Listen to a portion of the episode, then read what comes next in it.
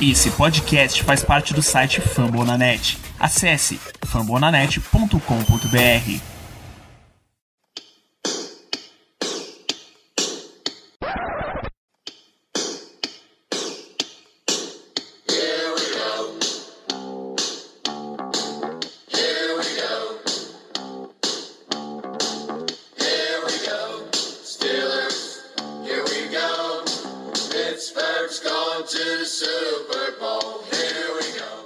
Primeiramente, um bom dia, uma boa tarde, uma boa noite para todos nós que estão nos ouvindo nesse exato momento. Meu nome é Ricardo Rezende e eu serei o host do programa de hoje, a edição de número 56 do podcast Black Yellow Brasil, dedicado para falar sobre o Pittsburgh Steelers aqui no país. Comigo hoje eu tenho o grande Caio Melo de volta à bancada. Diga aí, Caio, como é que o senhor está? Opa, galera, finalmente de volta. A honra aqui de estar participando com vocês novamente. Programa rosteado pelo grande Ricardo Rezende aí, nosso chefe, nosso líder, nosso mentor.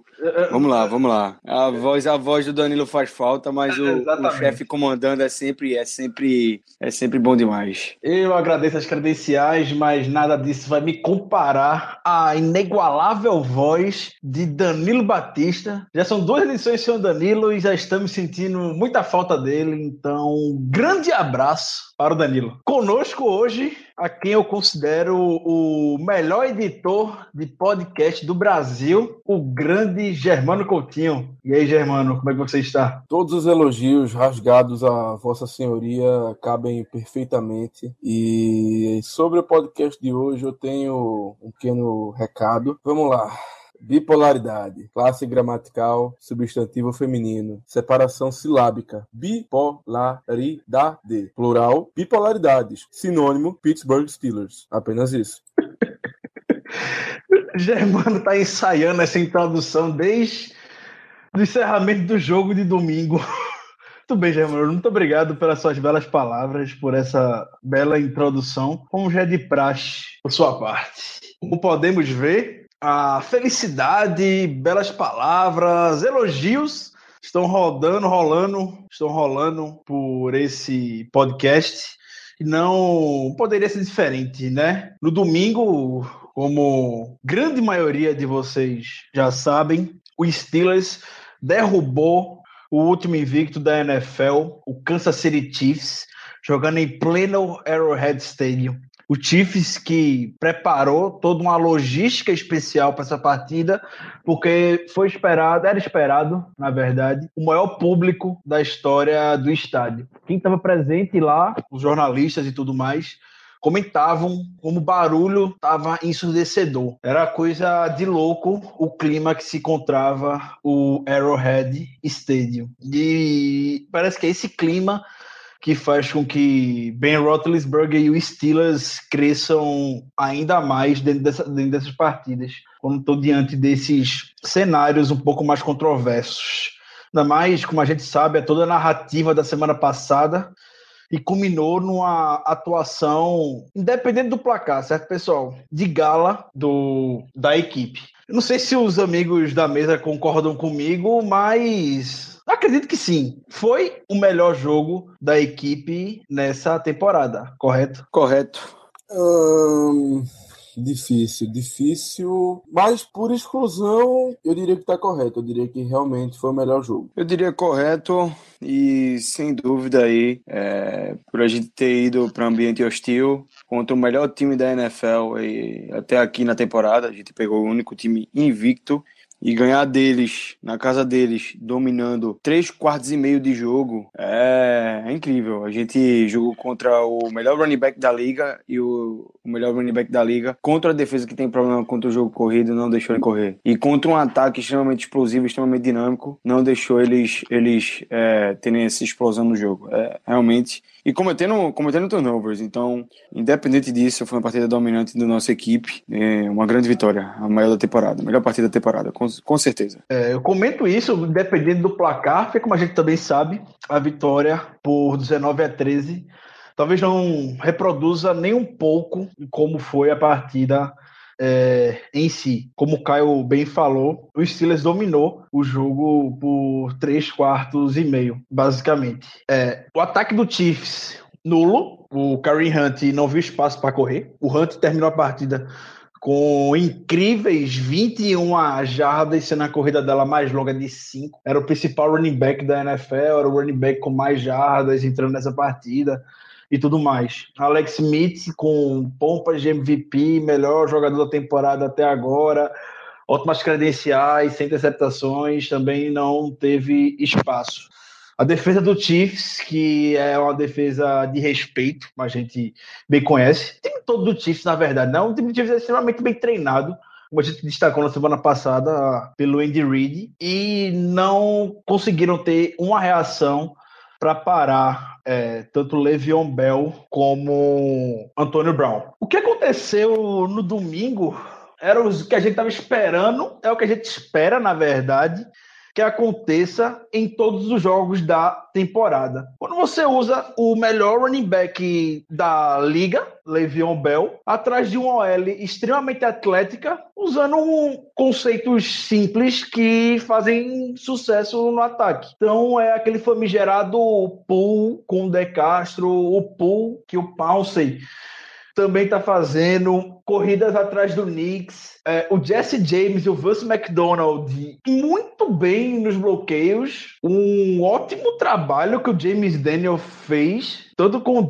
o James quanto o McDonald no, é, nos bloqueios. Então, Coincidentemente, o Vance McDonald teve em campo em 17 jogadas, o Bell correu para 127 jardas. Se for parar para analisar, 127 jardas que o Le'Veon Bell teve representa 71%, oh, 71% das jardas que o Bell teve na partida foi com o Vince McDonald em campo. Isso é o que a gente pode não perceber. Isso pode ser é uma coincidência, obviamente, mas é, talvez o atleticismo que o McDonald tem é, bloqueios, chegando rapidamente no segundo nível, a força que ele tem, isso talvez não é, não é algo para se discutir.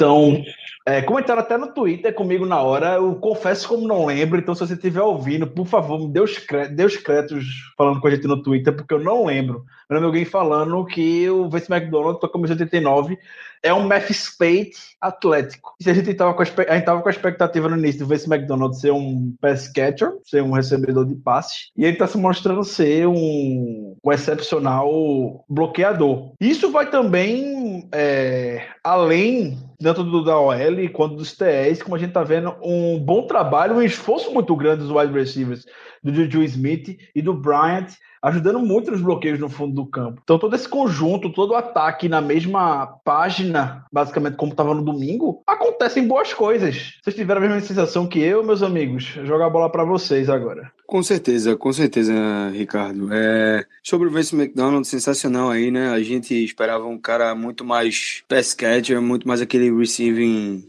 Tyren e acabou recebendo é, um cara que vem se destacando como bloqueador, né? Então é interessante aí o contraste, porém é uma surpresa boa. Com certeza é um cara que está ajudando a, a dar impulsão aí ao nosso jogo corrido, né?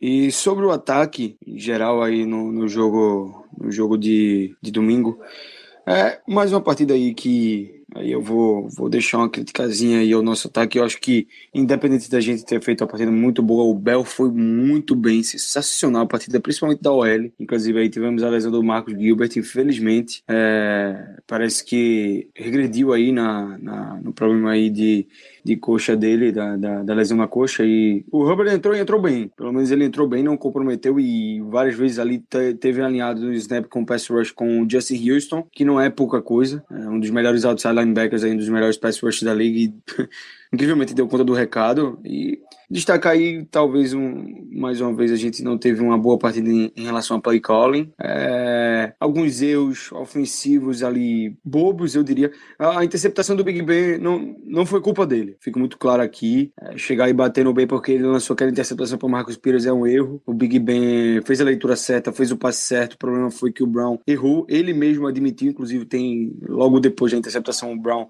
foi até o Ben e aí mostrou ele na tela, ele admitindo que foi erro dele, apontando para ele mesmo, dizendo que foi culpa dele. Na verdade, ele não, não, não ele foi correr uma slant e parou imaginando que o Ben ia passar a bola para ele no momento que ele congelasse a rota. Só que o Juju fez a mesma rota do outro lado e o Juju seguiu. E o Ben, ao invés de. de aliás, o Ben não, o Brown, ao invés de continuar a rota, acabou parando e gerou a interceptação, que também foi uma, uma recepção muito atlética e muito é, boa do, do, do Marcos Pires, né? Ficou aí praticamente de graça também.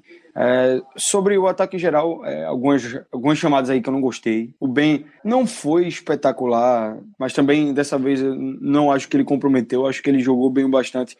Sendo o que você falou, Ricardo, ele vem sendo o bom e velho game manager. Quem está empurrando o ataque, impulsionando o ataque é o Bell, a OL, os bloqueios sendo muito bem feitos e o Ben sendo um grande game manager. E aí algumas chamadas realmente que eu não, não gostei. É, também teve um erro do Ben numa jogada ali de que era first down certo, o Juju estava livre no meio do campo, ele lançou pro, pro Bell.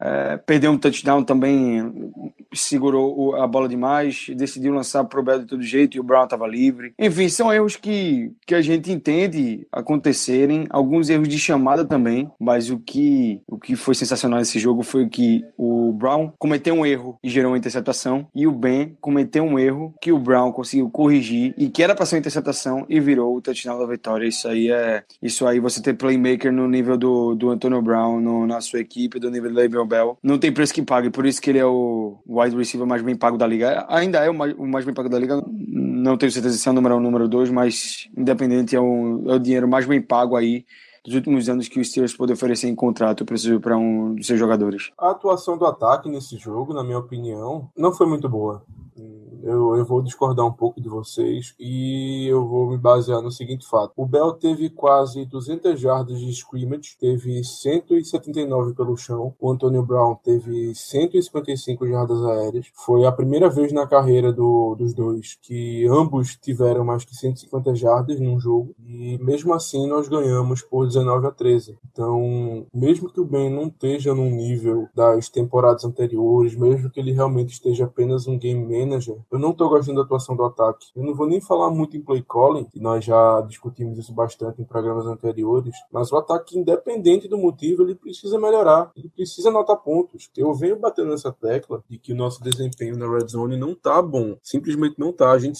a gente chega na red zone adversária e não consegue fazer um touchdown. Nesse último jogo mesmo, teve. É, nós tivemos uma primeira pro gol, acho que da linha de 4, 5 jardas, que primeira jogada, passe pro, pro Brown, que inclusive o Big Ben depois nas entrevistas, nas entrevistas, enfim, nos comentários após o jogo, é, como eu disse para a imprensa que na verdade a chamada tinha sido uma corrida, mas que o Ben alterou ali na hora porque não gostou muito do matchup que eles tinham com o pessoal dos Chiefs e tal e mandou um passe. Tudo bem, beleza. Só que é rotineiro isso. A gente chega em primeira pro gol e não consegue entrar na endzone. E nós temos simplesmente o melhor running back da NFL. Temos o fullback muito bom, que é o Knicks, que demonstrou nesse jogo o valor dele pro time. Então, assim, assim, eu não entendo como a gente fracassa tanto quando chega perto da zona adversária. Por isso eu não gostei do, do, do jogo do ataque. Pra gente ganhar, tudo bem que os Chiefs são um bom time, era o único time invicto, era fora de casa. Mas, poxa, pra gente ganhar de 19 a 13, a gente precisa de mais de 150 jardas do Bell e mais de 150 jardas do Brown. Para mim não faz muito, muito sentido. A gente tá pecando muito na hora de anotar pontos. Contra os Chiefs foi suficiente porque a defesa jogou muito bem. A defesa dominou boa parte do jogo.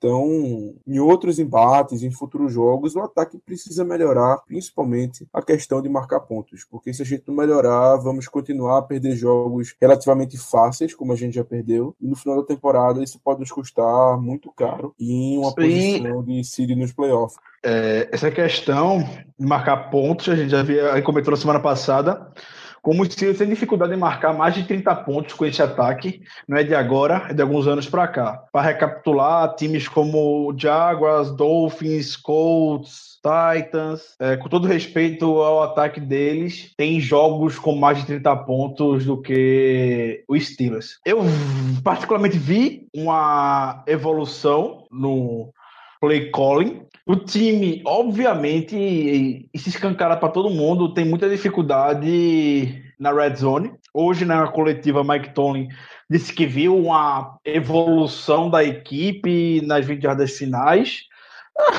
não tem como piorar. Então, se a gente marcou nenhum touchdown na semana passada, a gente marcou um touchdown nessa partida.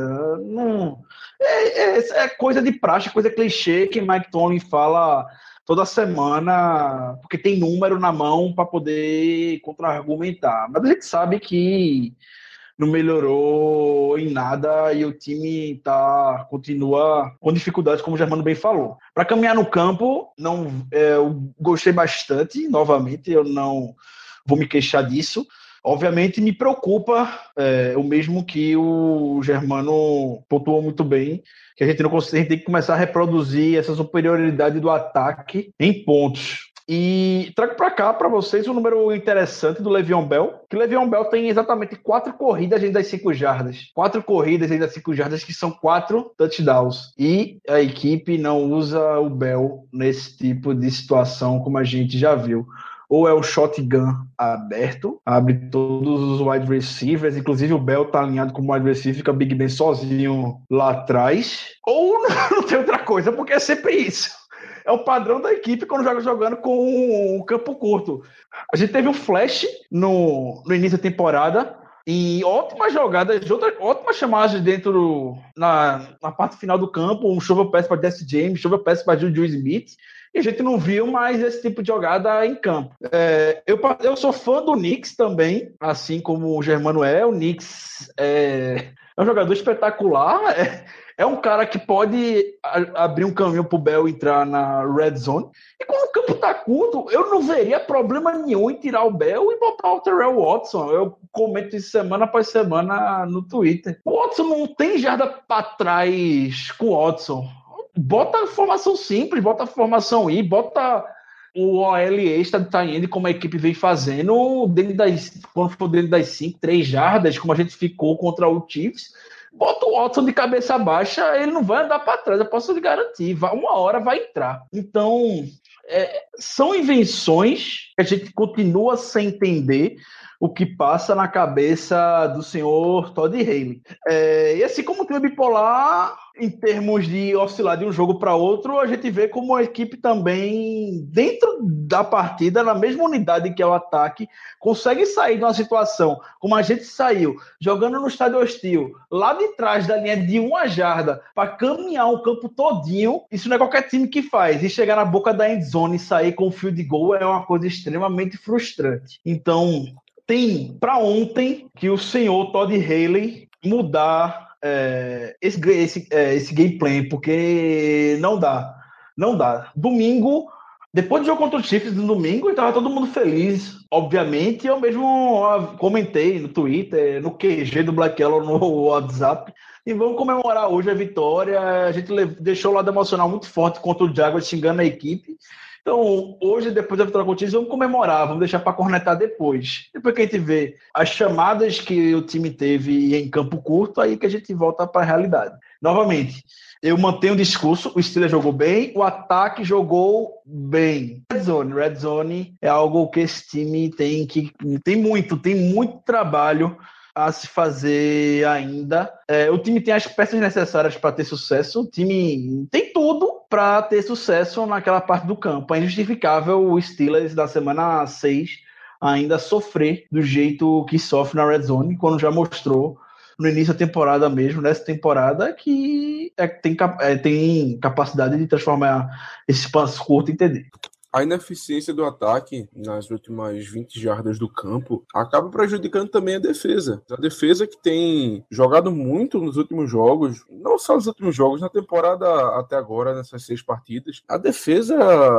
inegavelmente, tem sido o nosso ponto forte. Ninguém, acho que quase ninguém, antes da temporada começar, é, ia pensar isso, que a defesa estaria carregando o time, mas é o que está acontecendo, pela ineficiência do ataque. É como você bem falou agora também, Ricardo, o ataque consegue ter drives longos, o ataque consegue avançar no campo, mas parece que quando chega na hora de concretizar o bom trabalho, o ataque não consegue entrar na zone. Isso acaba deixando a defesa em uma situação muito vulnerável, porque ela faz o trabalho dela, ela impede o time adversário de anotar muitos pontos, ela força turnovers, só que ela olha no placar uma posse de bola. Ou seja, um erro feito o Art Burns cometeu nesse último jogo, que é, proporcionou o touchdown dos Chiefs do do de Anthony Thomas lá de 50 e poucas jardas, acaba deixando o jogo em perigo, justamente por causa disso.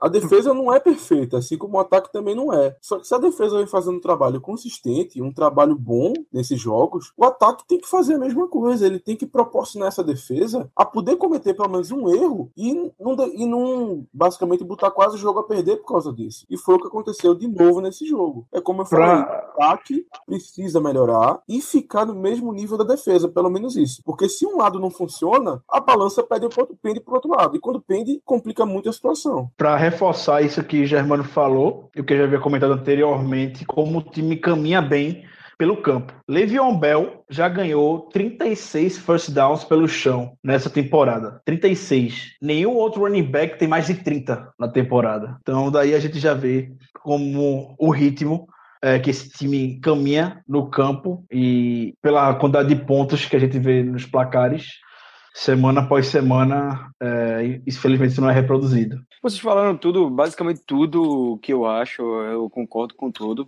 Assina embaixo, na verdade, o que vocês falam aí é o que, na verdade, na minha explosão de emoção na, depois da derrota na semana 3 pros, pros Bears, foi absolutamente tudo que eu falei. Depois daquele jogo ali que gerou toda aquela discussão com. Aí no nosso QG, né? Não vou, não vou também.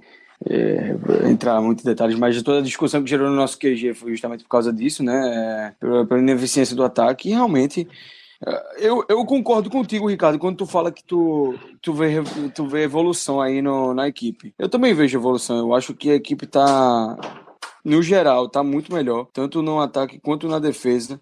E a defesa, a principal evolução aí que eu vejo é contra o jogo aéreo. A gente vai falar um pouquinho depois sobre isso. É, no ataque, o que eu vi evolução é que o time parece que sabe movimentar a bola, e aí vocês falaram isso muito bem, sabe movimentar a bola e pelo menos aprendeu a movimentar a bola do campo e ter a bola em sua posse o tempo bastante para não cansar a defesa. É isso que eu percebi, pelo menos foi assim, tanto no jogo de, de Jacksonville, e aí, obviamente, os pick six lançados pelo Big Ben ajudou um pouco isso, mas querendo ou não, nossos dives lá também foram longos. É, mas o que me desespera é a quantidade de vezes que a gente chega na, na red zone e não consegue executar. E aí, pô, velho, é chegar aqui apontar culpado de dizer que, pô, o Ben tá mal, as chamadas estão ruins, que é o que a gente vem falando, e tá dando a bola muito pouco pro Bell na linha de 5 jardas. Esse número de, do Bell ter corrido quatro vezes dentro da linha de 5 jardas e quatro touchdowns é impressionante. Significa que a gente tá, tá, tá tendo um péssimo, tá, tá fazendo um péssimo trabalho em, em alimentar o Bell, porque se você tem um jogador desse no seu backfield, mesmo que seja manjado, você tem que insistir nisso. E, e o que me parece é que o que tá faltando no ataque é saber usar, distribuir mais as peças. É, não é nem que o nosso ataque é unidimensional, não é. Mas é que o nosso ataque hoje,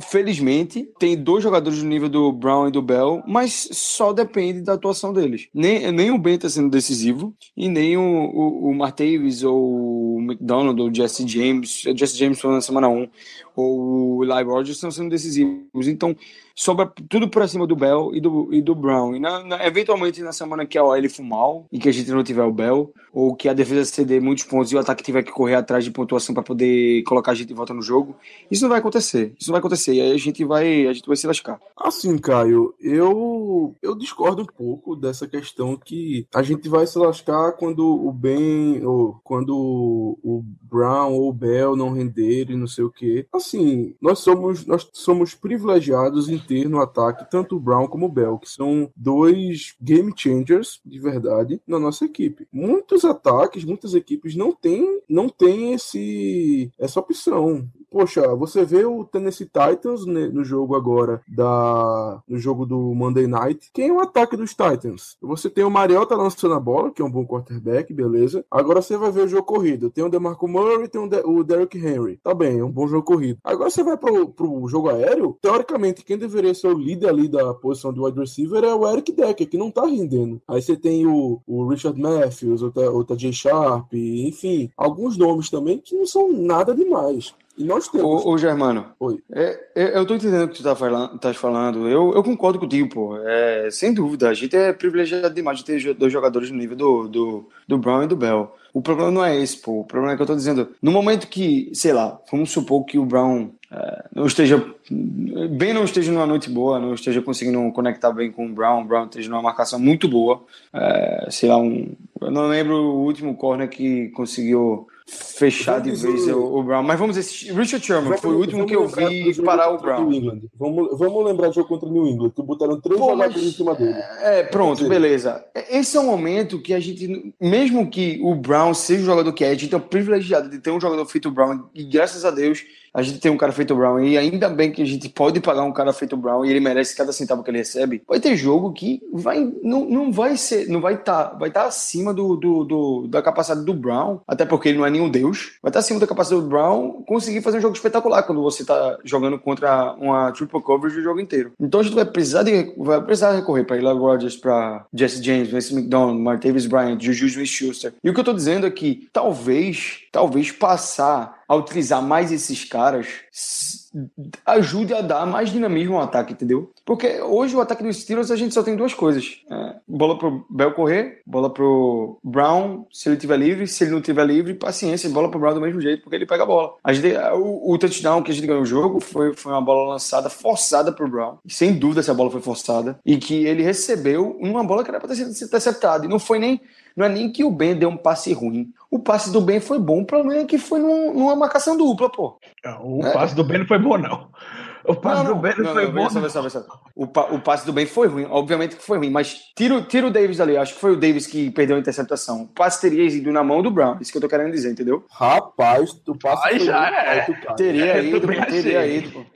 Eu não achei essa que o- coisa toda, não. Tudo bem que o catch radius do Brown é basicamente o Empire State Building, né? Mas Então, então, então eu, eu tô viajando. Então, eu tô viajando. Mas mesmo assim, é. O, o, todo jeito, querendo ou não, é uma bola forçada no, no, no Brown. Que eventualmente a gente podia ter o Martavis ou o Juju livre no campo, entendeu? É, ele- foi forçada uma bola num third down absurdo que o, o, o Ben forçou no Bell. Quando o Juju tava livre no meio campo, vocês lembram dessa jogada? Eu fiquei louco na hora. Fiquei Pô, gritando velho. aqui em casa. O Juju tava Ah, livre, livríssimo. A terceira Eu sei, descida. é, eu sei, eu sei que o Ben, eu sei que o Ben cometeu erro, mas também vem muito, vem muito do, do acho que do, do, do nosso coaching staff de falar com o Ben para observar mais o, o resto do time. É, pô, até essa- esse problema aí que aconteceu com o Martavis Bryant, o Martavis Bryant tendo muito menos snap no, no jogo do que ele teve na semana 1, ele só tá tendo 50% dos snaps, eu, eu não entendo o motivo para isso. É, tudo bem que a gente tá correndo muito mais com a bola, mas qual, qual, qual, qual a dificuldade da gente executar um play action? Um, um passe longo pro Bryant. Eu não vejo os Steelers executando play action com um passe longo pro Bryant. Então, é, pô, velho, eu acho que falta muito. O, o que, no que mais falta esse ataque, além de executar, é dinamismo. Eu acho que a gente, a gente tá num ataque que, por mais que produza, porque a gente tem dois playmakers, é, dois caras especiais, a gente tá num ataque engessado. Eu acho que o ataque da gente é engessado demais e isso me incomoda muito vendo outros times fazendo in the round, fazendo play action o jogo inteiro, bootlegs eh, e, e executando.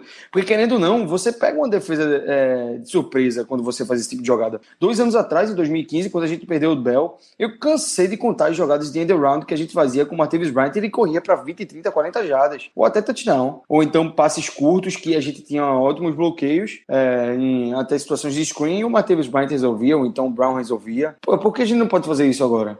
Outra coisa que você falou, Rica, que eu, que eu concordo plenamente, é do, é do Terrell Watson. Por que a gente, no, no- numa situação de third and goal, num, sei lá, de duas jardas, ou então de terceira para dois, ou, ou até de. Esse jogo teve uma situação que eu fiquei arrancando os ca- os cabelos. Meu amigo, a gente tava na linha de, de 30, e- acho que é 35, 38 do campo de ataque. Não tinha field, field goal range pro, pro Boswell. Quarta para dois. Aí a gente deu um punt que foi muito bem retornado pelo Terry Kill. Por que não, não arrisca? Qual a dificuldade de arriscar com um cara, com um cara tão, tão pesado quanto o Terry Watson ali no, no backfield?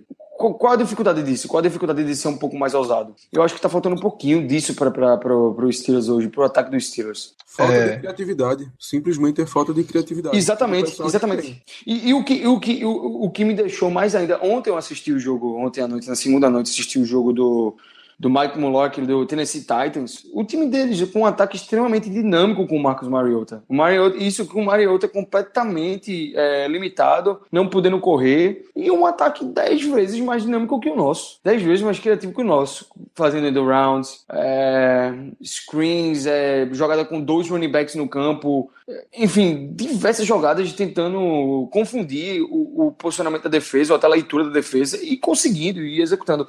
O Michael Lork, que foi dos Steelers, né? E fazendo várias jogadas criativas, várias jogadas interessantes, utilizando tanto o atleticismo quanto a velocidade dos seus jogadores. Eu não vejo os Steelers mais explorando isso. Pelo amor de Deus, qual foi a última vez que a gente viu um, um, uma jogada diferente do nosso ataque dar certo, inclusive? A única, a última jogada interessante que eu vi do, dar certo no ataque foi um shovel pass do Ben pro, Brown, pro, pro Bell, que ele correu para 30 jardas, e se é que isso é, pode ser considerado um ataque dinâmico, um, uma jogada dinâmica, porque isso para mim é muito mais um check down. Ele olhou pro, pro, pro field, pra, pra, fazer a leitura, não tinha ninguém, todo mundo marcado, joga a bola pro Bell e ele conseguiu 30 jardas. Pô, qual a dificuldade da gente ter um ataque mais dinâmico? Eu acho que tá faltando criatividade do Haley e eu acho que passa também pelo Tomlin. Eu acho que o Tomlin com certeza deve ter influência no, no, em cima do trabalho do Haley e é, eu acho que está faltando muita coisa para o ataque e uma dessas principais é a falta de criatividade. Eu acho que com um pouquinho mais de criatividade, com um pouco, um pouco melhor, um pouco melhor mesmo, porque basta usar melhor as armas,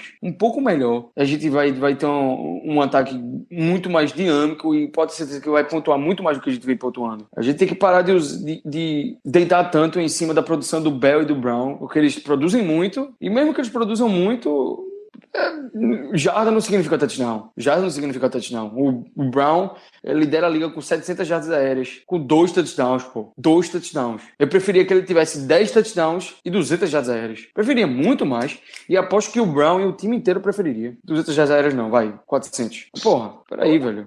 É, é só, só pra mostrar, destacar os números individual, individuais do Brown e do Bell. Eles dois Ambos já têm 700 jardas de scrimmage nessa temporada. É a primeira vez na história da NFL que dois companheiros do mesmo time, no mesmo ataque, conseguem pelo menos 700 jardas nos seis primeiros jogos em uma temporada da NFL. O Brown, como o Caio falou, tem 70 jardas aéreas recebidas. Isso é quase 200 jardas a mais que o segundo colocado, AJ Green tem. AJ Green tem 504 jardas é, recebidas. Como eu já comentei com vocês, Le'Veon Bell já correu, já conseguiu 36 first downs correndo. Nenhum outro running back da NFL tem, chega a ter 30 running back, 30 é, first downs correndo com a bola.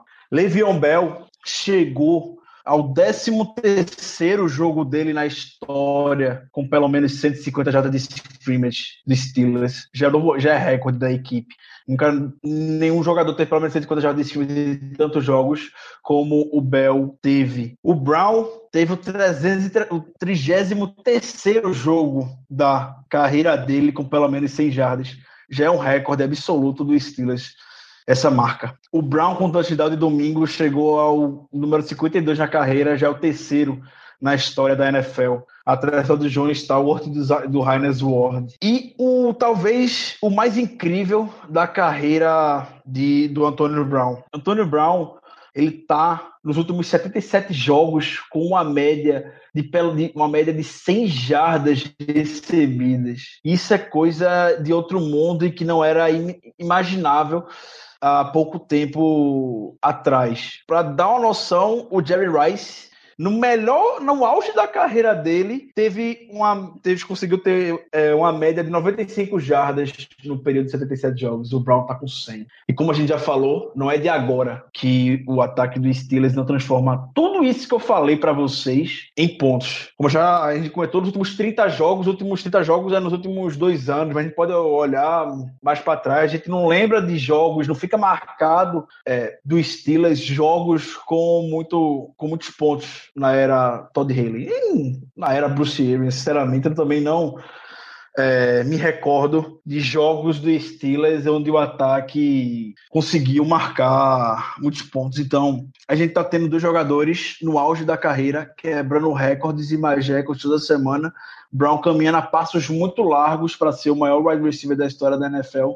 Bell também, querendo ou não, os números que o Bell tem já bota ele é um dos principais pontos para jogadores da, na história do Steelers e ponto que é bom a gente não ver. Então, como a gente sabe que o, tanto o Mike Tomlin quanto a esposa do Mike Tomlin, a gloriosa Kia Tomlin, o Todd Haley, o Kick Butler, ouvem nosso podcast que fique novamente nosso apelo para eles que com tantos números bons, tantos, tantos recordes quebrados, a gente só não vê a equipe quebrando recordes é, de forma geral. Ricardo, eu acho que a gente pode resumir, basicamente, tudo que a gente falou do ataque até agora, na seguinte frase: É inacreditável um ataque com tantos nomes, com tantos jogadores de qualidade, não conseguir traduzir as jardas que eles conseguem em campo em pontos. É simplesmente isso. Seja por falta de criatividade do Haley, seja pela, pela falha na execução de jogada, esse, essa questão tem que melhorar. A gente consegue traduzir tudo que a gente falou nesse, nesse ponto que eu acabei de falar. É inacreditável.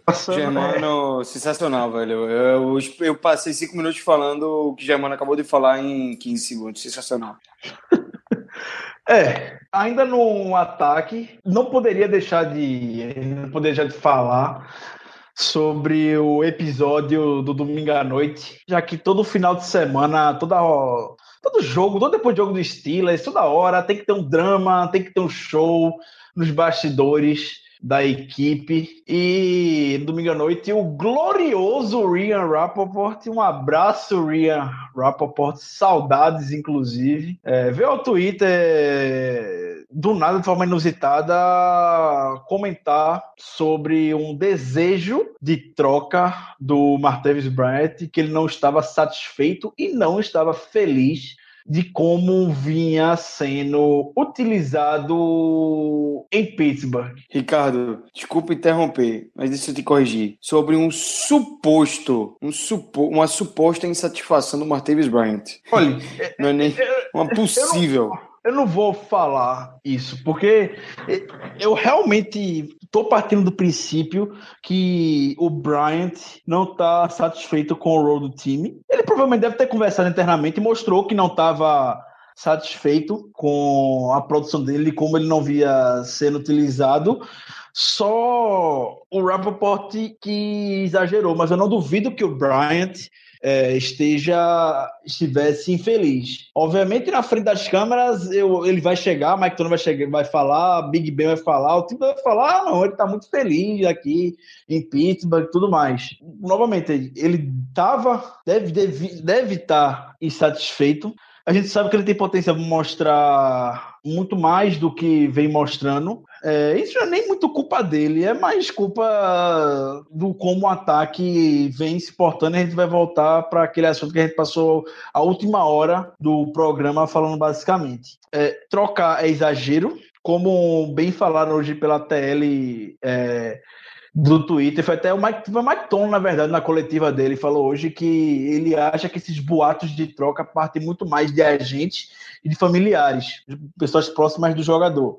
E como a gente viu, a namorada do Martavis Bryant estava pistola no domingo à noite, falando que o bebê dela, o senhor Martavis Bryant, é, não merecia a produção que tinha é, em Pittsburgh e que é, eles iam se mudar da cidade. Isso ela postou no Snapchat, isso ela postou no Twitter, depois apagou a postagem que fez no Twitter e tudo mais. Talvez essa sensação seja só minha, eu não confio no Bryant. O Bryant, como a gente bem sabe, já mentiu pro Big Ben no passado, quando falou que estava livre das drogas, quando ele não estava. Então, não acho que o Bryant possa trabalhar com o benefício da dúvida. Assim como o Rappaport também, também não. Mas o histórico que o Bryant tem não é dos melhores para eu falar que não. O Bryant tá feliz. Mas ele pode estar feliz hoje depois que chegaram, conversaram com ele, pediram, ah, não fica assim não e tudo mais. Aí hoje ele pode estar mais feliz, mas no momento de cabeça quente, ele deve ter falado muita besteira no vestiário é, e tudo mais, encheu muito a paciência do Tony. Essa questão de ser um, um, um, suposto pedido de troca, eu também não acredito muito, não. Eu tenho para mim que isso ocorreu. Ah, não vou nem entrar no mérito de quem deu o furo da notícia, se foi o Rappaport, se foi. Importa, não importa se foi Rappaport, se foi outra pessoa, enfim. Eu, por mim, eu realmente acho que isso ocorreu. Até porque, pela, pelo que você acabou de falar, Ricardo, se não fosse verdade, por que a namorada dele ia falar aquilo, entendeu? Então, esse negócio que, ah, foi um boato, ah, não sei o quê, pra mim isso é balela uma completa balela. Se ele não tivesse pedido uma transferência, uma troca, ou no mínimo reclamado e demonstrado uma insatisfação, a namorada dele não falaria aquilo nunca nas redes sociais. Só pelo fato dela ter, dela ter comentado aquilo no domingo, após a partida, isso já deixa claro para mim que realmente esse pedido ocorreu. E se o pedido não ocorreu, pelo menos que é de. de que é um fato notório que ele não está satisfeito com a produção dele no ataque. Isso para mim é claro. Essa história de que ah, foi um boato inventado pelos repórteres, que não sei o que, eu duvido bastante. Sinceramente, duvido bastante. Não, é, eu acho que essa insatisfação deve existir, mas eu não acho que chegou a tanto. É, a namorada dele, obviamente, fez os posts aí que praticamente comprovou que essa insatisfação existia, mas suposto pedido de troca aí, eu realmente não acredito. Eu acredito justamente com, o que vocês dois falaram aí, que houve essa situação, deve ter ocorrido alguma conversa interna, né? Alguma, talvez até algum, alguns palavrões do vestiário, reclamações, mas até ou até na sideline, mas não acredito que tenha tido pedido de troca. É, o Rappaport aí já tem uma tem uma fama muito ruim com, com os Steelers. Em 2013 ele teria afirma, é, feito uma afirmação ele fez, a afirmação de que o, o Big Ben teria pedido para trocar, uh, para ser trocado, sair do Steelers. E o próprio Big Ben usou isso como argumento quando estava falando que é, não, não tinha visto nada do Bryant pedindo para ser trocado, nenhuma insatisfação explícita mesmo do Bryant. Ele falou: ah, foi o mesmo, o mesmo cara que em 2013, alguns anos atrás, é, falou que eu estava pedindo troca. E, pelo amor de Deus, não, não, não pedindo para não dar crédito nenhum a isso. É claro, não dá para confiar no Bryant, mas também eu não confio nem um pouco aí nessa informação super completa do, do Rappaport. É um cara que eu vou desconfiar sempre que ele botar uma notícia, a não ser que seja replicando outros que tem mais credibilidade. Mas como esse assunto do Bryant aí, no geral, eu acho que vai ser muito mais uma distração. É, o time tem que absorver isso e deixar disso e ao invés de ficar tentando rebater isso ou qualquer outra coisa, é começar a não mimar o Bryant, porque é, não tem para que mimá-lo, ele não, não é também o melhor wide receiver da NFL que tem que entregar a bola para ele, o melhor wide receiver da NFL é o Antonio Brown, mas também tem que envolver ele no jogo. Pô, o Bryant é, toca na bola duas vezes por jogo, isso é um absurdo, pô. A gente como eu já disse anteriormente, a gente tem playmakers no ataque que não só são é, Antonio Brown e, e Le'Veon Bell. Acho que a gente tem que dar a bola mais pro Juju, é, para ele decidir um pouco mais. Ele já tá mostrando que tem maturidade para isso. Tem que dar a bola muito mais pro Martavis Bryant, que é um cara muito decisivo. É um playmaker, sim. O problema é que não tá dando a bola para ele. E, e, a gente sabe que se ele tá insatisfeito, ele tem razão. A gente sabe disso. Passa muito, muito também pela, pela fase do ataque que não tá indo bem, pelo bem não tá indo tão bem, pelo ataque que só tá produzindo através do Bell e do Brown. Então, tem muito mais tem muito mais coisa a fundo aí sobre esse ataque do que essa questão do, do Bryant. Eu acho que o problema é muito mais embaixo e que realmente, se ele está insatisfeito, ele tem razão, mas não tem, raz, não tem razão para ao ponto de pedir troca. É, esse ponto que a gente comentou do Bryant só é reforçado até pelo que o Tony comentou hoje na entrevista. É, o Tony comentou, falou que o Bryant está ciente que voltar em um trem em movimento é um processo que leva tempo. Então, o Bryant estava sem ritmo de jogo. O Bryant passou um ano e meio parado, sem ter contato com é, o campo de futebol em nível, nível de NFL, obviamente. Bryant não participou de forma completa do training camp. Ele foi chegar quase na metade, quando ele foi liberado é, para voltar às atividades. Isso é tempo perdido. E a gente viu o que o Bell sofreu nas primeiras semanas, quando não estava na mesma página do ataque. E Bell estava jogando nesse ataque temporada passada, algo que o Bryant não estava. Então, é natural, o Bryant está muito apressado, o Bryant está extremamente ansioso para receber uma bomba logo do Big Ben e tudo mais.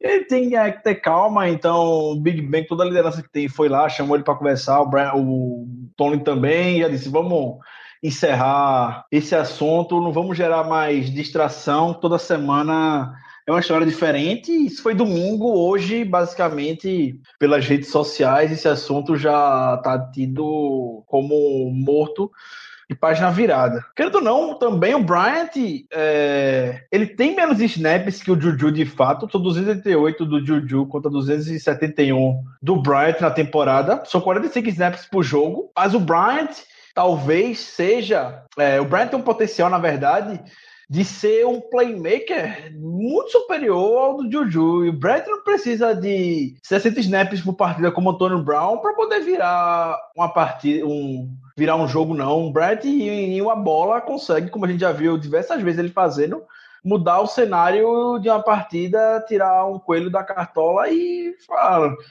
correr para casa com a bola e anotar um touchdown. Então, o Brent foi perfeito o que o Tony falou hoje. O Brent tem que ter paciência, tem que ter calma. Ele vai ser envolvido uma hora no ataque. E também, como a gente comentou, para encerrar esse assunto do Bryant, no domingo, quando essa notícia supostamente é, vazou. Se o Bryant quiser ir embora, com toda a sinceridade do mundo, um grande adeus a ele. Ele vai estar sendo extremamente ingrato ao que o Steelers fez. O Steelers confiou no Bryant para comparar o Antônio Holmes, MVP de Super Bowl, um cara querido em Pittsburgh, não é à toa que semana passada se aposentou oficialmente da NFL como jogador do Steelers, foi dispensado, sofrendo os mesmos problemas do Bryant, sem mais, sem menos. Foi dispensado, na verdade, né? Foi trocado com o New York Jets na época, mas não teve nem teve chance. Como o Bryant teve duas chances já. Do time todo bancar ele, do Big Ben lá bancar ele. O Bryant, como a gente já sabe, como eu comentei já mentiu pro Big Ben, já traiu a confiança. É, e tudo mais. E o Bryant continua lá firme e forte. Outros jogadores, talvez, na posição do Bryant, não tivessem essa mesma sorte de se manter na franquia estável, como é a do Steelers. Então o Brent tem que estar muito grato pelo que o Steelers fez com ele para se manter é, na equipe hoje. E se ele quiser ir embora, não está satisfeito, continuar, por falta de adeus, um grande adeus para você, Martinez Brett, mas ele vai ficar, como a gente sabe. E siga lá pelota, que a gente já falou muito hoje de ataque. É isso aí, é isso aí. Aí eu só, eu só esqueci de falar o nome do Eli Rogers. Eli Rogers também é outro cara que pode aparecer um pouquinho mais, viu? Pelo Eli amor Rogers, de? Deus. Eli Rogers não teve nenhuma bola é, lançada do Big Ben no domingo. Então o Big Ben queria o Eli Rogers em campo só para vê-lo mesmo. E o Eli Rogers estava lá. A mesma coisa, a mesma coisa o Hunter. O Hunter foi bancado para estar tá no roster para poder colocar a camisa do Steelers no dia de jogo e dizer que já jogou pelo Steelers. Só isso mesmo, porque bola na direção dele, acho que teve o quê? Uma, uma recepção? Meu Deus do céu. O Hunter nem mal vê o campo. Era melhor Vou- ter ficado com era melhor ter ficado com Kobe Hamilton. Pronto, falei. Ai, ai. Enfim, vamos lá. Vamos defesa, defesa, defesa. Que é, como já foi antecipado pelo Germando no início, a, uma vertente que, para mim, particularmente, está sendo positiva nessa temporada. E no domingo se destacou ainda mais. Ô Ricardo, Oi. o elo forte da equipe é a defesa, é. Deixa que Minha nossos ouvintes nossa. reflitam, reflitam sobre isso. Que nossos ouvintes reflitam sobre isso. Que a defesa. Uma coisa a gente não pode falar, reclamar da defesa. A defesa dá condição para o ataque ganhar todos os jogos. Ponto final. Concordo. Para mim, é, concordo. essa, é, é- esse é o ponto que eu penso e reflito na defesa.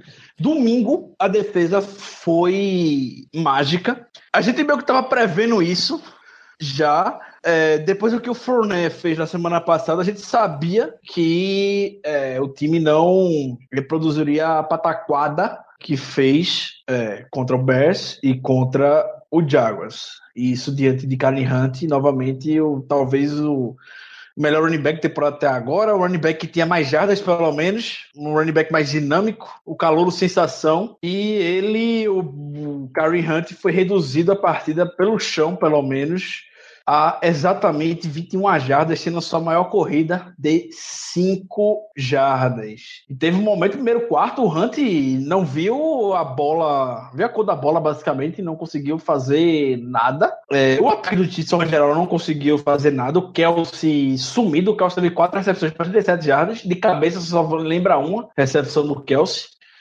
Em termos de wide receiver do Chiefs, Tyreek Hill reduzido para 34 jardas, no factor na partida. Chiefs que estava sem o Albert Wilson e sem o Chris Conley outros wide receivers é, machucados. Obviamente isso diminuiu um pouco o, o arsenal deles, permitiu que a gente focasse muito mais no Kelsey e no Rio. De forma geral, o ataque do Chiefs acordou na, quando liga aquele famoso modo desespero no final do quarto quarto, onde tem que arriscar passe, eles conseguiram ter sucesso. Isso foi de encontro é, ao que a gente comentou no início do podcast. A defesa jogou bem três quartos e meio. No final da partida, sobretudo o Burns. O Burns estava, tinha tudo para sair com o melhor jogo da carreira dele, possivelmente, mas no quarto quarto cagou tudo. Burns foi horrível, foi horrível. Eu dei uma gargalhada agora. Eu dei uma gargalhada agora no Burns cagou, Ricardo. Foi muito bom, velho. O Burns fez besteira. O Burns fez muita merda no final da partida. É inaceitável o touchdown que ele cedeu pro DeAnthony Thompson. Ele não, mostra, não mostrou nenhuma noção de posicionamento de campo. O cara não sabia o que estava fazendo em campo. Não tinha um cara do lado da zona dele, grudado nele, não lembro quem era, mas obviamente não era pro Burns estar ali. Então, mas ele cedeu um passe nas costas dele. O DeAnthony Thomas estava completamente livre, não ter feito tackle e o DeAnthony Thomas caminhou até a end zone. Foi o primeiro passe para touchdown que a defesa cedeu para mais de 40 jardas. Foi o primeiro passe que a defesa cedeu para mais de 40 jardas. Nenhum, hum, todos os times já haviam cedido, menos o Steelers até essa jogada. Mas fora isso, defesa palmas para ela que deixou o time e salvou novamente a gente na partida para nos dar mais uma vitória nessa temporada. O Chiefs só teve um, um first down por, por corrida. Chiefs, novamente, que tem o Kareem Hunt. Teve uma, uma, uma descida pelo chão. E, se não me engano, foi o Alex Smith ainda que conseguiu. Ô, ô Ricardo, é, aí sobre a defesa, a frase que você falou no início do, da, da- do tópico aí da defesa foi sensacional. É, tudo que a gente queria, desde de quando? Desde, acho que desde 2014, era uma defesa que botasse o ataque em condições de ganhar o jogo. Porque desde 2014 que a gente tem um ataque espetacular, extremamente explosivo, com o Killer Bees já, com Bell, Bryant e, e- e Brown, e, e o Ben, obviamente, tinha e- e- esses componentes aí, essas armas aí no ataque que produziam muito e marcavam vários touchdowns, na red zone. Os Steelers não tinham problema na red zone naquela época. E uma defesa que cedia turbilhões de jardas e cedia muitos, muitos pontos. Então acabava que a gente via os Steelers envolvidos em vários shootouts, vários jogos de pontuações altíssimas, ou até às vezes ganhando, às vezes perdendo, na maioria das vezes ganhando. Geralmente nosso ataque consegue levar vantagem. É, nos últimos anos a gente sempre pediu isso, uma defesa que colocasse a gente em condições de ganhar jogo. E pela primeira vez que a gente tem uma defesa que coloca os Steelers em condições de ganhar o jogo, a gente não tem um ataque fazendo isso. Vamos lá, vamos recapitular. O que aconteceu contra o, contra o Bears na semana 3? Beleza, eu entendo o, o argumento de quem fala que a defesa foi desastrosa e concordo. Não se cede 220 jardas terrestres para um time feito de Chicago Bears. E o, o ponto fraco da defesa vem sendo o jogo terrestre. Porém, foi uma defesa que só cedeu 17 pontos para o Chicago Bears. É muito pouco. 17 pontos é muito pouco. A gente tem que ter, a gente tem um ataque que tem condições de fazer mais de 17 pontos no Chicago Bears. Pelo amor de Deus. E uma defesa que coloca a gente com condições de ganhar do Chicago Bears também tem que colocar em condições de ganhar de outros times, obviamente. E colocou a gente em condições de ganhar do Jacksonville. Só que Jacksonville anotou pontos em cima do ataque. Não foi o ataque de Jacksonville que anotou pontos em cima da nossa defesa. Só depois que a nossa defesa estava muito cansada e o jogo estava praticamente entregue, foi que aí eles conseguiram impor de vez o Smash Mouth Football. O Fournette fez o que quis. Mas, até certo ponto, a defesa estava mantendo o ataque no jogo, estava mantendo o time no jogo. E o ataque não correspondeu. Foi, foram, acho que, dois quartos que a defesa segurou em Jacksonville. Foi uma partida inteira que a defesa colocou o ataque em condições de ganhar contra o Bears, inclusive conseguindo turnovers no campo de ataque. E o ataque não foi lá e não conseguiu a vitória. Então, o que a gente pode pedir da defesa, a defesa vem entregando essa temporada. E como o ataque não vem cumprindo com a parte dela, a defesa, que está fazendo tudo o que a gente pedia e até um pouco mais, aí vem sendo o, o- o- quem, quem vem ditando o ritmo dos Steelers nos jogos. Porque quem está ditando o ritmo dos Steelers nos jogos não é o Le'Veon Bell, não é o ataque tendo posses longas.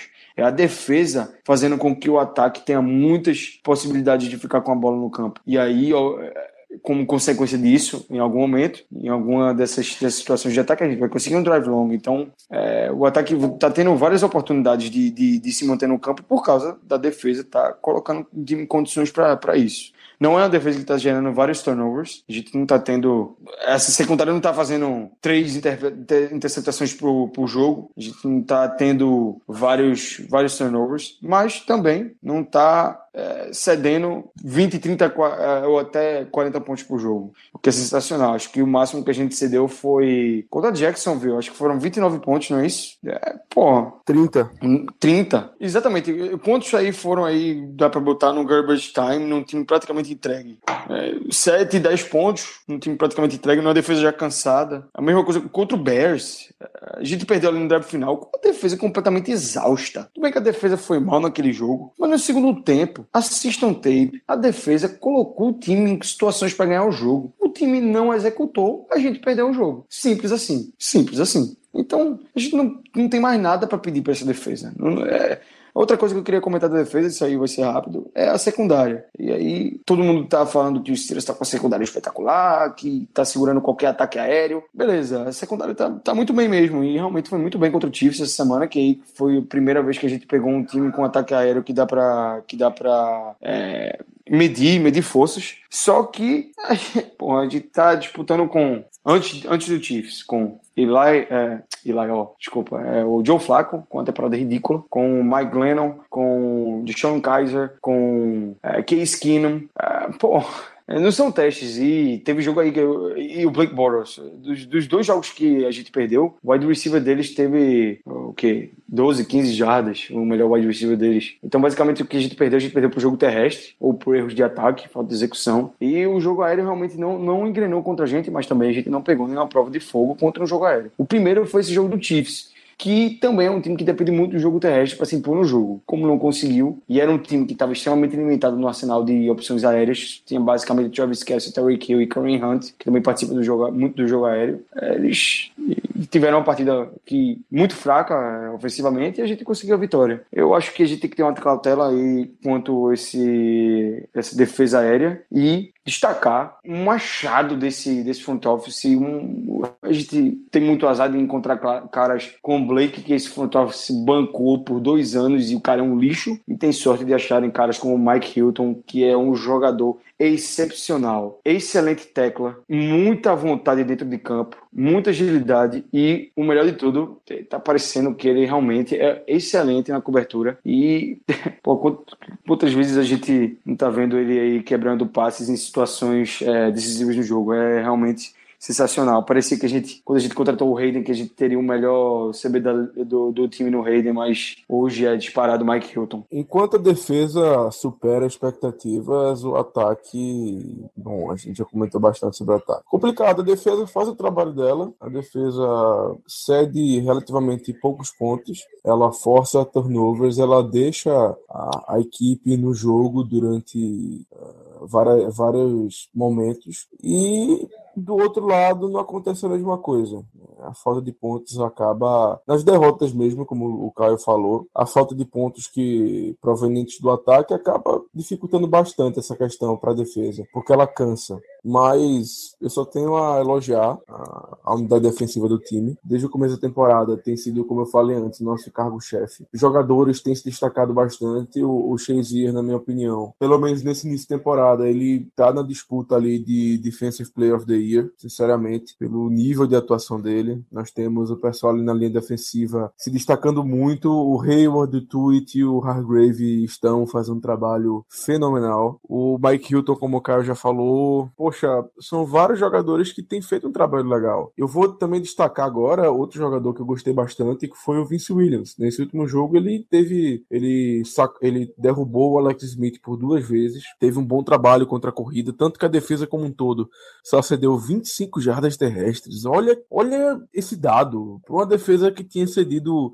200 jardas no jogo anterior. É como você bem fala, Ricardo, só quem assiste o time é que entende. Uma pessoa que não tem conhecimento sobre os Steelers, que não, que não assiste os jogos, olha nas estatísticas e fala: ah, a defesa contra o jogo terrestre é horrível, a defesa contra o jogo terrestre não sei o quê. E a gente sabe que ela é boa. A questão, a, a questão, não vou aqui me adentrar nesse mérito, porque é teria que falar de ataque, não sei o quê, eu não tô afim mais disso. Porque, como eu falei lá no QG, eu tô puto com esse ataque. Realmente eu tô muito puto. Então, foram 25 jardas terrestres. Isso é um absurdo. A defesa vem jogando pra caralho. Simplesmente a defesa joga pra caralho e o time não consegue um, um rendimento ao qual ele devia ter. É complicado. O Vince Williams, para mim, foi o destaque desse último jogo, mas claro que a gente não pode ficar sem falar sobre o Harrison também, né? Aquele sec no final do jogo foi simplesmente sensacional. Simbólico, né? Simbólico, né, Germano? O, o, é simbólico e emblemático demais. O cara é o líder de sexo da equipe da história. Tava sendo preterido por rookie ou por inexperientes, não tava nem é, indo para o jogo, sendo ativo. Aí ele é ativo para o jogo, tem uma, uma quantidade relativamente baixa de snaps e consegue lá pro final do jogo, fazer a jogada defensiva mais decisiva do jogo, que foi aquele sec assim, do Alex Smith. Aquela, aquele sec ali, ele, ele, basicamente, aquele sec ganhou o jogo, conseguiu garantir a vitória pra gente. É, é engraçado quando a gente viu o James Harrison, o Tony falando que envolveria mais o Harrison essa semana no gameplay da defesa contra o Chiefs, a gente viu logo na cabeça o Eric Fish. Então é não houve situação melhor para botar o Harrison no matchup sozinho numa ilha contra o Fischer do que naquela situação para vencer a partida e fazer o sec decisivo. O Eric Fischer treme na frente do James Harrison. É, fizeram esse comentário no domingo, vou reforçar aqui. O James Harrison é um closer, vai é, de fato para chegar e fechar as partidas. Ele não, não tem pass rush melhor que ele é, no Steelers hoje. E o Tony, na coletiva, comentou que pretende usar mais o James Harrison, que ele é um dos caras mais espetaculares que o Tony já conheceu. Não é um cara egoísta, não é um cara. É um jogador exemplo. O estilo Hayward, que o Tony já falou que é um jogador perfeito para ele, e tá no mesmo patamar do Harrison, basicamente. O, o, o Ricardo, eu acho que vale a pena também bater, no, dar, dar umas porradinhas aqui no Mike Mitchell, né? Acho que ele merece. Eu defendo, sabe, eu faço parte, sou o único torcedor brasileiro, ou talvez o único torcedor que fala português do Steelers que defende o Mike Mitchell, mas domingo realmente não, eu gosto ele, dele, pô. Defendo ele também, gosto dele, ele é bom jogador. Eu. É, o Tony comentou hoje, tá tendo um uso muito grande no meio da mídia americana, principalmente parte dos torcedores do Chiefs, é, daquele lance que ele foi, teoricamente, na maldade em cima do Alex uhum. Smith. É, ele, Tony hoje comentou que o, é, ele trope, o Mitchell tropeçou no tíquilo. As imagens mostram que o Mitchell tropeçou no tíquilo e caiu. E quando caiu, acidentalmente bateu no Alex Smith. Para mim, isso é, ficou claro. E quem não vê isso, como, como a própria mídia de Pittsburgh, de forma parcial, mas de forma correta também, comentou, é cego. É cego. Não deveria ter sido falta? Hum, também não, foi falta. Tony também falou sobre isso. Foi falta, aconteceu um acidente de trabalho. O, o está querendo justificar a derrota, basicamente, em cima desse lance, está querendo crucificar o Mitchell. É, Eu... E talvez estejam focando na jogada errada do Mitchell. Teve outra jogada, um tackle que o Mitchell deu, que ali sim o Mitchell foi errado, que o Mitchell foi no capacete. Eu não lembro de quem agora. O Mitchell foi errado naquele lance. E não estão focando nele. West. Foi o Sharkandrick West, no meio do campo. Concussão. Vai ter uma concussão, não foi isso? Exatamente. Saiu, saiu da hora no campo. Foi realmente. Ali é... foi. Ali foi é... pesado. Ali foi desnecessário parte do Mitchell. Então estão focando no lance errado em cima dele. O Mitchell vai ganhar uma multa provavelmente ao longo dessa semana. Mas não, ele não vai jogar mal. É, é, a, fama, a fama precede ele, né? Ele já é conhecido aí por, por ser um pouquinho mais grosseiro do que, do que o necessário. Já é conhecido por isso. A gente, a gente que é torcedor sabe disso. É, dele exagerar, dele perder a linha, de até comemorações quando não há necessidade. Tem coisas aí que o Mitchell faz que eu não, não, não sou muito fã e não concordo, apesar de achar ele bom jogador. Eu acho ele competente para ser o nosso free safety aí titular. Mas, pô, é... não pode não pode o Mitchell entrar no jogo e fazer a besteira que, que ele fez e cometer faltas para 15 jardas. E aquela jogada ali, pô, ele tinha que ter conseguido aquele sec. Ele ah, tinha não, que ter conseguido aquele sec. Ele, eu também achei.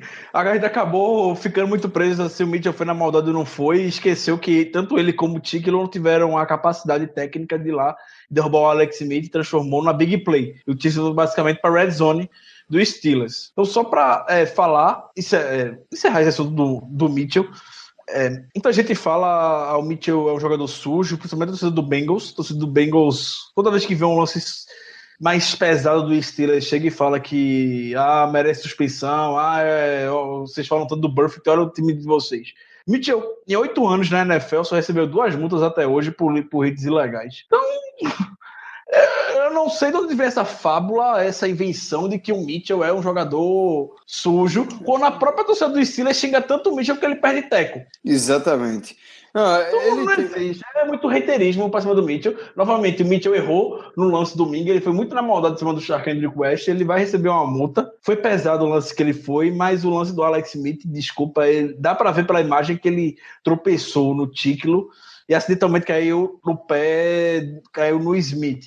Na hora que ele caiu, não é à toa que o Mitchell levantou a mão como se fosse. Foi sem querer, foi sem querer. Essa é a interpretação que eu tenho quando ele tá no chão. É, e, e- e, é, essa forma aí que o torcedor do Bengals colocou no meio, acho que foi por causa de uma porrada completamente legal que ele deu no, no Marvin Jones umas duas temporadas atrás, numa bola que ele é, recebeu no meio do campo e foi um, foi um hit completamente na bola, completamente legal, pegou no meio do corpo, um tackle ali, praticamente de, de, é, de, de, de tirado dos livros, ali, aquilo ali é a definição de, do que é um tackle, um tackle muito bem dado, por sinal, e aí criou-se toda uma fama por trás dele por causa daquilo ali, mas o, o, o Mitchell realmente não teve uma partida boa. O, o Art Burns também tava tendo a partida da vida dele. Só que aí, porra, o Burns, velho. Caralho, parece que quando ele dá. Parece que você tá tendo esperança de que ele, pô, esse cara tá evoluindo, agora vai. O Burns realmente é o pique de primeira rodada, é um cara cru, agora tá, tá amadurecendo, tá amadurecendo. O jogadaço do Burns tá indo bem. Caralho, aí ele caga e bota o Chiefs e volta no jogo. É, pô, velho, eu fico muito puto com o Burns porque ele, é- ele é um cara que eu já tenho uma rejeição muito grande, sabe? É, Desde aquela pique que eu não, não aceitei muito bem, eu preferia muito mais que o time tivesse pego o Miles Jack ou qualquer outra, outra posição. Podia ter sido do ataque, podia ser um left tackle, o que fosse. Mas, cara, ter pego o Art Burns me irritou muito naquela época. E é, cada erro que ele comete parece que o meu ódio por ele, pela pique que desnecessária e reach que foi, aumenta. E quando ele dá um fio de esperança de que ele pode ser um jogador de primeira rodada mesmo e vai ser um grande cornerback pros Steelers, aí ele vai e caga tudo, velho. E porra, e senta na merda que ele mesmo cagou e, e fica fazendo um pouco disso. Cara, ele ficou muito puto com o Burns, velho. É, Eu tô transtornado falando isso aqui, dá pra notar. Eu sou transtornado com esse cara. Eu. Não, não, não dá, não, não dá, não. Não, não, tenho, não tenho condições psicológicas e emocionais pra falar do Burns, não. Pra mim é isso. É, é, torcer aí pra ele realmente vingar. Só, a única coisa que eu faço é torcer pra ele vingar, porque realmente não vejo, não consigo vislumbrar o Burns se tornando num, num puta corner pros Steelers. O oposto eu vejo no Sean Davis, que fez uma jogada espetacular no jogo contra o Chiefs. Praticamente arrancou um, um touchdown das mãos do Harris, mas ah, o Burns não dá não, velho. O Burns não, não, tenho, não tenho mais paciência para pro Burns, não. Sobre a defesa, o que eu tenho mais a acrescentar, ah, o Vince Williams, para mim, foi um dos melhores jogadores do último jogo, tanto ataque como defesa. Ele fez o papel dele muito bem. Aquele cara que não aparece tanto, que não fica em jogadas óbvias de passe em campo, mas que tem sido uma, bela, uma belíssima surpresa nessa temporada, pelo menos na questão de chegar no quarterback adversário. Eu acho que é o quarto sec dele na temporada, terceiro, alguma coisa assim. E, pa- e para um inside linebacker, isso é ótimo. Ele, nas blitz, ele é um cara muito efetivo, ele sempre dá trabalho para a linha ofensiva adversária. E nesse último jogo, isso ficou bem à mostra. Eu gostei bastante é, da atuação dele. Ele acabou se machucando no final do jogo, mas pelo recado que, que ele deu no Twitter, ele deve estar. não deve ter nada de, de muito errado, não. Deve estar ok. Então, próximo jogo ele já deve estar de volta. Espero que ele esteja de volta, na verdade, porque é um cara que tem se provado muito importante para a defesa esse ano. O Vice Williams tem quatro sacks em seis jogos, o que na escala Jarvis Jones já supera a carreira dele. Jarvis Jones é o principal, é a principal regra. Porra, Você tem que ter mais sacks que Jarvis Jones teve na carreira. Pô, aí que não precisa, não precisa, não precisa acabar com. Não precisa chutar cachorro morto, pô. Bate, bate no Burns aí, pô. Bate no Burns, não dando cachorro morto, pô. Coitado do, do, do Jarvis Jones, tá aposentado lá no Arizona. Pobre Jarvis Jones. Um abraço, Jarvis Jones, se você estiver ouvindo esse podcast. Grande abraço. É, para fechar só essa defesa, que acho que a gente deu o valor merecido para ela e já deu os parabéns merecidos, jogadores devidamente destacados. É, só dar uma corneta em um jogador e criar mais consciência, deixar esse nome mais na ponta da língua da nossa torcida para que continue valorizando esse menino. Primeiro jogador que merece todas as críticas, acho, dessa defesa hoje é o Dupree. O Dupree não continua mal nessa temporada, saiu do jogo com um teco só, nem, nenhum sec. Pressão também não existiu por parte do Dupree. Dupree ia sendo no facto dentro de campo. Você não vê o Dupree como você vê o Vice Williams e o Ryan Chazier ali no corpo de linebackers. Você também não vê ele feito o TJ Watt. TJ Watt, pelo menos, vez ou outra, consegue uma infiltração na OL ajuda em algum teco, meio que ele perca, mas ele tá lá cumprindo a função taticamente dele bem. TJ Watt foi, saiu só com teco mas você consegue, pelo menos, sentir a presença do Jay Watt em campo, algo que você não vê com o Dupree. O Dupree, você não vê a cor dele é, no campo. Então, o Dupree precisa crescer mais. O Dupree, a gente precisa que o Dupree continue na crescente que ele estava na temporada passada. O Dupree jogou muito bem quando voltou da lesão em 2016, mas 2017 até agora, nada. E o menino, que eu acho que a gente tem que valorizar mais, tem que dar mais parabéns para ele, como já falaram aqui, é o Mike Hilton. Mike Hilton é o melhor cornerback desse time hoje. Os, os dois tackles que o Mike Hilton fez, nenhum, repito, nenhum outro cornerback dos Steelers, o Burns, o Joe Hayden, o Gay, o, o Sensible, qualquer jogador cornerback da equipe faria, derrubou o Kelsey. É o Travis Kelsey, é um tie O Hilton tava com um cara nas costas bloqueando ele. Mesmo assim, ele conseguiu derrubar o Kelsey no primeiro contato sem muito esforço. Isso é técnica. Isso aí, para você aprender para o cornerback ser bom nessa técnica, a gente sabe que é difícil. E o outro foi o Hilton indo certeiro nas pernas de Tyreek Hill, que é o jogador mais rápido da NFL hoje. Então pegou o Rio atrás da linha de scrimmage e derrubou de forma exemplar. Perdeu muitas jardas naquela jogada. Então, o que o Hilton foi fazendo é coisa de game de playmaker. Então, a gente esperava que o playmaker da defesa fosse o Joe Hayden, pelo investimento, ou o Art Burns por ser jogador de primeira rodada. E quem tá sendo é o Mike Hilton, um jogador que não foi nem draftado, tá fazendo chover a secundária, parece estar tá aparecendo semana após semana, jogando muito bem. Espero que esse nosso história de amor com o Hilton continue por mais tempo. Um detalhe, Ricardo. O Mike Hilton, os Steelers tem muito problema, teve, teve né, nas últimas temporadas, problemas contra Tyrants. O Travis Kelsey tem 2 metros de altura, 1,98m, vai, 2 metros. O Mike Hilton tem 1,75m. Quantos cornerbacks de diferentes tamanhos, alturas, pesos, o que for, alinharam com Tyrants do tamanho do, do Travis Kelsey e não conseguiram nem acompanhar ele. Pelo amor de Deus, o, Tyre, o, o, o, Mike Hilton tem 1,75m e conseguiu limitar o Travis Kelsey no jogo de, de domingo. Esse menino aí tem muito futuro, é, ele, é, ele é realmente diferente e um batalhador, né? Um cara que não foi draftado, veio do veio do de uma pré-temporada espetacular, sem muito alarde, é, fazendo boas partidas de pré-temporada quando viu, o cara já era titular dominante ali da posição de, de slot da nossa defesa, slot corner e hoje é o melhor corner da equipe, sem dúvida, jogador mais confiável de secundária. Vamos lá para as nossas considerações finais. Hoje, programa. A gente se empolgou, poderia ser diferente, pois na vitória como essa, tantos pontos para se destacar na equipe. Então, já vou solicitar que o senhor Germano Coutinho, por favor, dê suas considerações finais e, como já é de praxe, o palpite do jogo contra o Bengals, por favor. Minha consideração final vai para algo que aconteceu, inclusive nos segundos finais do jogo, enquanto o Big Ben estava ajoelhando a bola, a câmera da, da, transmissora do jogo procurou ali, focalizou o Tomlin, que estava com o Harrison, e os dois estavam é, num clima amistoso, num clima amigável. Houve um. se abraçaram, tal, brincaram, saindo sorrindo e tal. Algo que me deixa bastante feliz, uh, em razão da digamos assim, de, um, de talvez o que não está tão bom anteriormente, nas né, semanas anteriores, por, porque o Harrison não estava sendo nem relacionado. Então, esse fato de que, ao meu ver, ao que parece, o Tomlin e o Harrison se acertaram, isso me deixa bastante feliz, porque o Harrison é uma peça indispensável nesse time. Concordo totalmente, Ricardo, com o que você falou anteriormente. O Harrison é um closer, uh, fazendo analogia com o beisebol, é aquele cara que, em snaps específicos, ele contribui bastante. Ele contribui de um modo sensacional. Contra o Eric Fischer ali, na,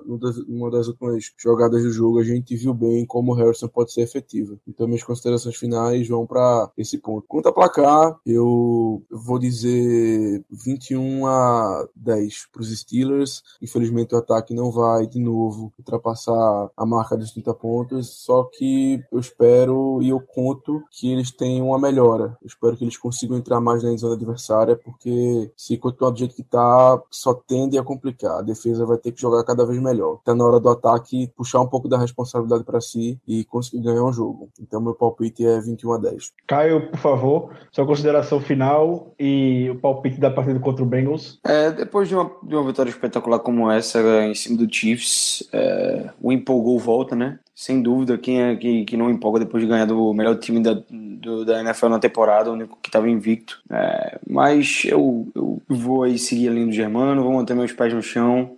Acho que independente de de, de, de estar em situações completamente opostas na, na temporada, o Steelers e o Bengals é, é sempre um jogo muito físico, muito disputado, muito emotivo dentro de campo. É, nunca, nunca é fácil o jogo de, de divisão da AFC Norte, é, tirando o Browns, né? Em algumas vezes acaba sendo bem fácil, mas o, o Bengals nunca se mostrou um adversário fácil de ser batido, inclusive quando está mal. Então, é, deve ser um jogo difícil. Não creio que o ataque vá produzir absurdos do nada. Acho que a gente vai, vai ser limitado aí aos.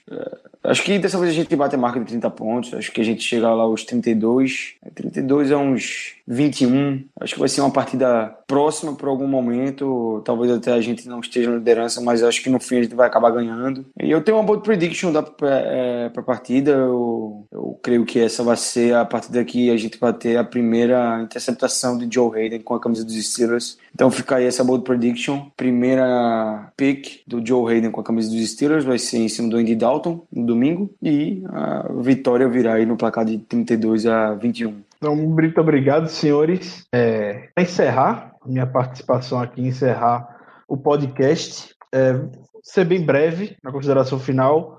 Tô falando uma coisa, a gente ficou brincando com o QG. Mike Tomlin, papai do Andy Reid. Andy Reid é um dos grandes técnicos da NFL, mas Andy Reid não consegue enfrentar time de Mike Tomlin, pelo que parece.